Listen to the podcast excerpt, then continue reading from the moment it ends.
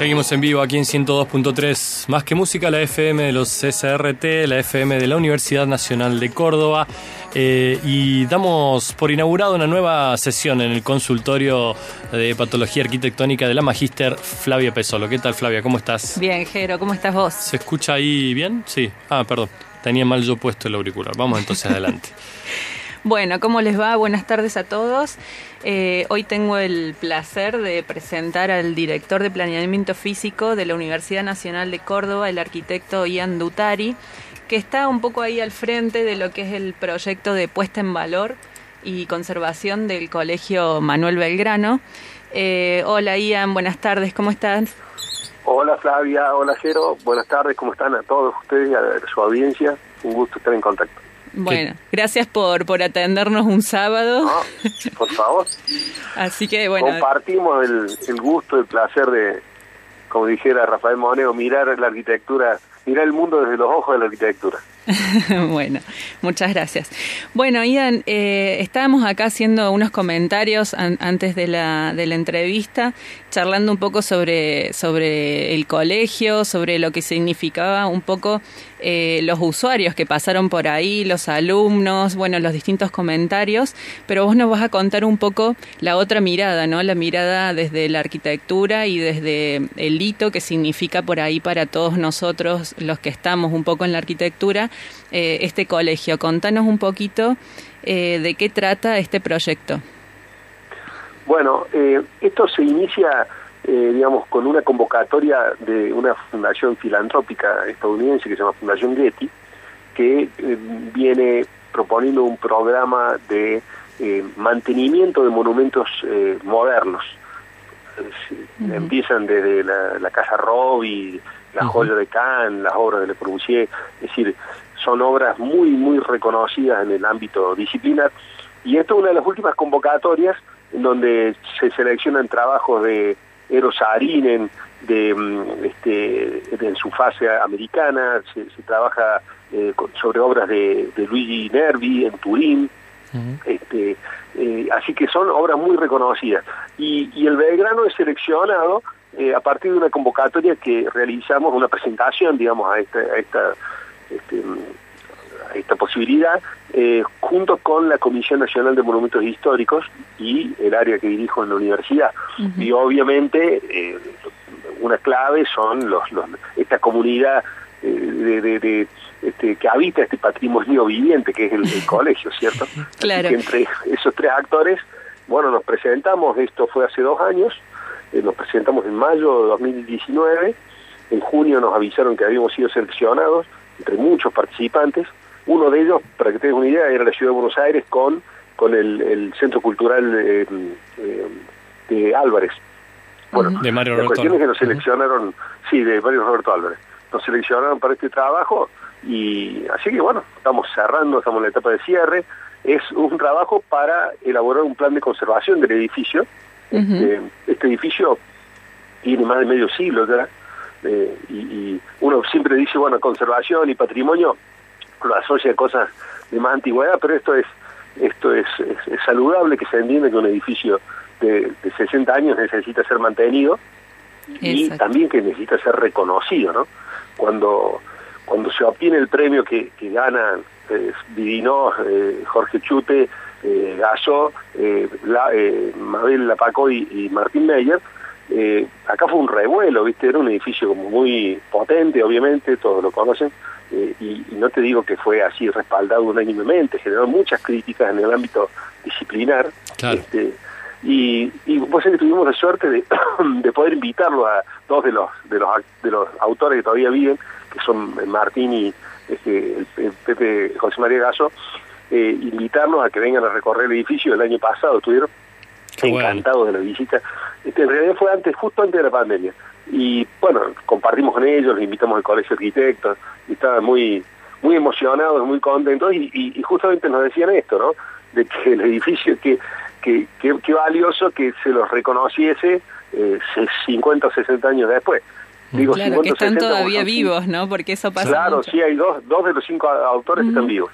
Este, Contanos un poco a, la audiencia que, que un poco no sabe, eh, bueno, el Manuel Belgrano fue nombrado eh, Patrimonio Histórico Nacional. En Córdoba, en Córdoba, ¿qué otro patrimonio histórico nacional tenemos? Como para que la gente dimensione la importancia. claro, por lo pronto en la universidad tenemos eh, el, otro colegio preuniversitario, también es un monumento histórico, que es el, Montserrat. También en la universidad tenemos el el Hospital de Clínicas, es Monumento Histórico Nacional. En la misma declaración, por ejemplo, la, el Palacio 9, 6 de Julio de CEPRA, eh, digamos, son eh, obras eh, muy, muy, muy valiosas. Sí. Te iba a terminar una cosa del concurso. O sea que en el concurso, un muy jovencito, justo Jujo Solzona, con, con su mujer, la que sería después su mujer, Josefina Santos, obtuvo una mención. Y otra de las menciones fue nada más y nada menos que para Antonio Bonet, que hizo un equipo con Mortio, Sueran este, eh, y Pinzani, tres arquitectos súper importantes de Córdoba, de, lo que es la, tradición moderna de Córdoba. Qué importante. Algunos de estos proyectos los hemos conseguido eh, tener y están expuestos en la muestra que ven ahí en la calle sobre la calle Rioja.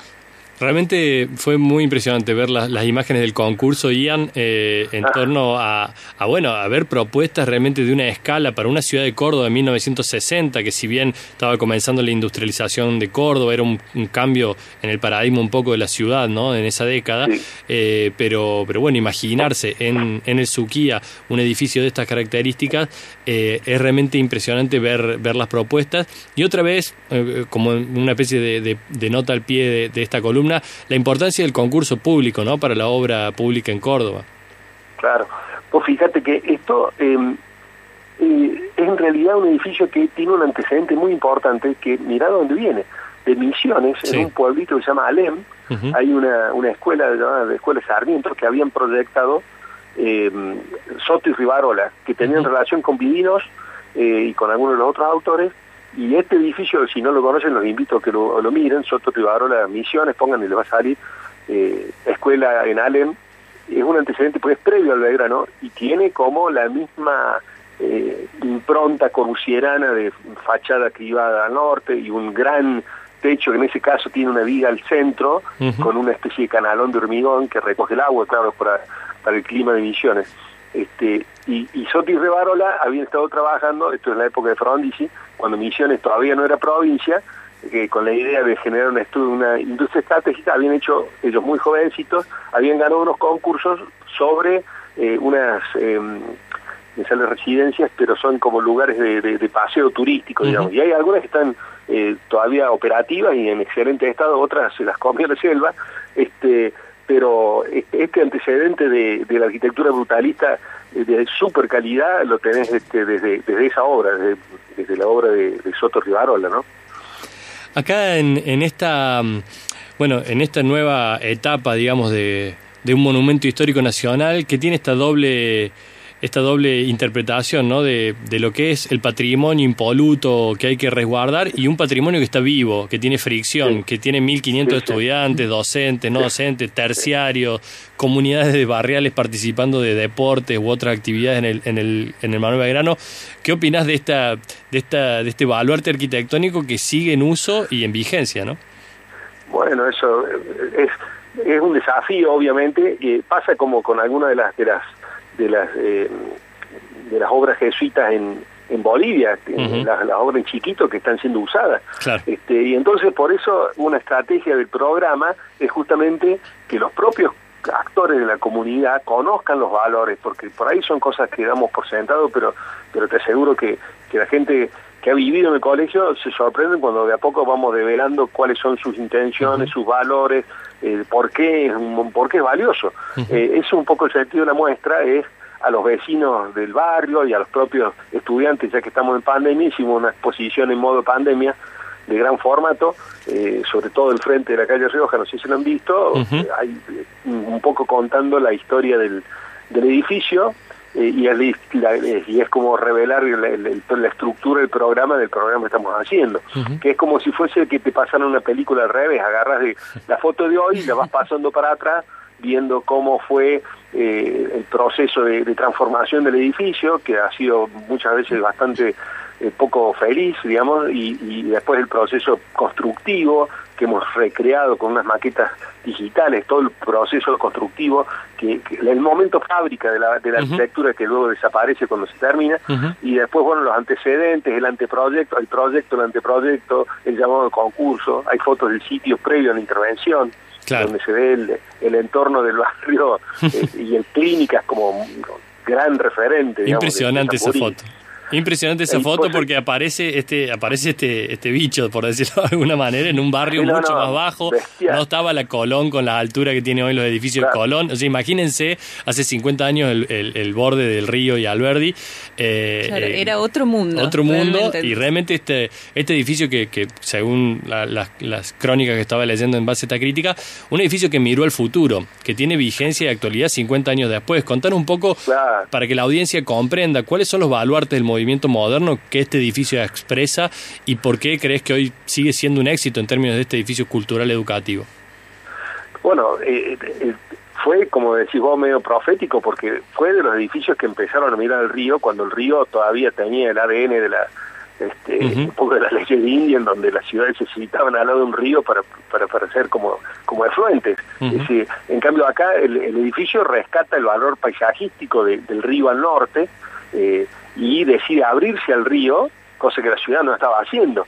Eh, y genera un zócalo de 3 metros 40 con servicios y genera una nueva plaza que tiene una instancia semicubierta bajo el gran techo y después asoma como una plataforma hacia el río, un balcón al río, mm. realmente, y después la, la fachada que da sobre la ciudad, sobre calle Rioja, este, es más, tiene una escala menor que el gran alerón corbusierano que, que resuelve esta especie, yo digo, es una especie de carpa que aloja una comunidad eh, en su interior, ¿no? Eh, y, y, que genera este espacio de, de, clima tan particular y tan contemporáneo. Hoy las obras de Anne Lacatón rescatan estas plazas al aire libre en los edificios. Dice, si tiene si tiene frío, abríguese como hacen en una plaza y se lleve campera. Porque claro, el tema del frío sale. Hay una claro, es como una, la, crítica más vigente, digamos, bueno, pero claramente es una plaza semicubierta, digamos, y en una plaza, claro, Y qué bien que vienen para los parámetros de ventilación que necesitamos hoy en día, ¿no? Claro, absolutamente. Incluso 50 años después podemos decir que hay pocos edificios, digo, que han, que han mirado el río o que lo han abrazado o que se han vinculado de esa manera, ¿no? tampoco es que fue un... Digamos, hoy, hoy hay una revalorización de la parte eh, de, allí de... Mm, entre el puente Antártida y el puente General toda, toda la ciudad abre abre el río ahora y es un valor. Que es muy Pero reciente. tuvieron la visión de, de incorporarlo con inteligencia y con, con sutilezas plásticas, ¿viste? Ese zócalo, ese zócalo de piedra bola que tiene, alude a las riadas, a lo que dejan las crecidas, ¿viste? Esos escombros, esas piedras a los costados, esto me lo han dicho los propios autores. este Ahora, el, el edificio Tamburini tiene también, hay una foto que, que, bueno, estamos en radio, pero hay una foto muy linda de, de la obra de Tamburini recién terminada, en donde hace eh, la idea de un belvedere, de un paseo en las terrazas del hospital, eh, que apuntan hacia, hacia el río eh, y hacen, digamos, retoman una cosa que, que tiene, por ejemplo, la, hay una obra de, como se llama, Gregotti en, en la Calabria que hace un edificio que tiene una cota cero, un camino, un paseo y tiene parte del edificio para arriba y parte para abajo, como los edificios de, de, Obús, de, de, Corbusier. Pero ese, esa belvedere mira al río, o sea que estamos en una zona de edificios bastante excepcionales, ¿no? Ahí el, el, el Clínicas, claro, es otro es otra de Otro referente de los referentes del barrio. Sí, sí. Del barrio y de la universidad también, ¿no? Y de la ciudad de Córdoba, es un edificio. Todo esto que nos contás es, es como lo que sería, digamos, la, la memoria histórica, ¿no? del, Manuel Belgrano, eh, que justamente sirve para esto, para la puesta en valor, para que todos conozcan el, el origen, la evolución. Eh, y después tenemos toda la, la, otra parte que es la caracterización constructiva, que vos nos contabas, bueno, que, que hay eh, otro gran grupo que también está es parte de, este proyecto, que está haciendo toda la parte de, por ejemplo, toma de muestras, que también se está viendo en esos paneles enormes colgados ahí en la fachada. Eh, vamos a tener después eh, una segunda eh, entrevista, digamos, de sobre el Manuel Belgrano, donde vamos a hablar puntualmente sobre, sobre este tema. Pero bueno, sería todo parte de lo que es la, puesta en valor ¿no? del, del Manuel Belgrano. ¿Cuál sería la, intervención o, digamos, la, finalidad a, lo que arriba, digamos, todo este estudio? Eh, más allá de lo que es la, puesta en valor, considerando de que esto es un, un, eh, un edificio que actualmente tiene, tiene su uso, ¿no? Claro, eh, el, desafío es, digamos, la propuesta de, del Getty, lo que busca es generar documentos y estudios que sirvan para replicar en casos similares de la región. Hay muchos casos de arquitectura brutalista este, en, Latinoamérica y la idea es que vos tengas un antecedente que te permita orientarte a la hora de reconocer cuáles son los valores del edificio y por ende buscar rescatarlos. Lo que yo estoy contando es, bueno, una, una valoración que va es multiescalar como la propia arquitectura, estamos hablando de escala urbana, pero terminamos en escala microscópica, este, pasando por la calidad espacial, la, síntesis proyectual extraordinaria que tiene, porque edificios de no hay muchos o buenos intentos, pero este es un, ejemplo excepcional. Exacto. muchos, mira, eh, vino eh, el, el, curador del, del MoMA, eh, que estaban organizando una muestra en el, en el MoMA sobre arquitectura latinoamericana de este periodo y nos pidió que lo llevásemos a ver el edificio junto con Pancho Liernur y el tipo se quedó anonadado, ¿viste? De, la, potencia de este edificio, ¿viste? edificio extraordinario. Gente muy, muy formada. Fue... Realmente... Claro, fue protagonista en una muestra en el MoMA, ¿no? El Museo de Arte Moderno de, Nueva York. Sí, Claro, y estuvo también en, en, Alemania expuesto. O sea, es un edificio que tiene hoy tiene reconocimiento internacional este, y bueno, en algún momento buscaremos eh, que, se, que se extienda su protección y su valoración a, otros niveles y podríamos, como, como se está haciendo con, con la manzana jesuítica, como se hizo hace 20 años con la manzana, este, tranquilamente se podría hacer un, un reconocimiento de otro de otro valor para este edificio, que realmente es muy, muy muy muy fuerte y, tiene una dimensión, yo diría, que te la reconocen todos los ex alumnos y docentes y la gente que pasó por ahí, que tiene una capacidad de generar comunidad impresionante, ¿no? claro. Bueno, ahí va, ahí va este valor, ¿no? De, nosotros estamos hablando de arquitectura y parece por ahí del otro lado del parlante podrían creer que solamente nos aferramos a la tectónica, la textura, los colores, al, al, funcionalismo en términos de ver una planta o de reconocer un, el valor estético de una estructura bien planteada.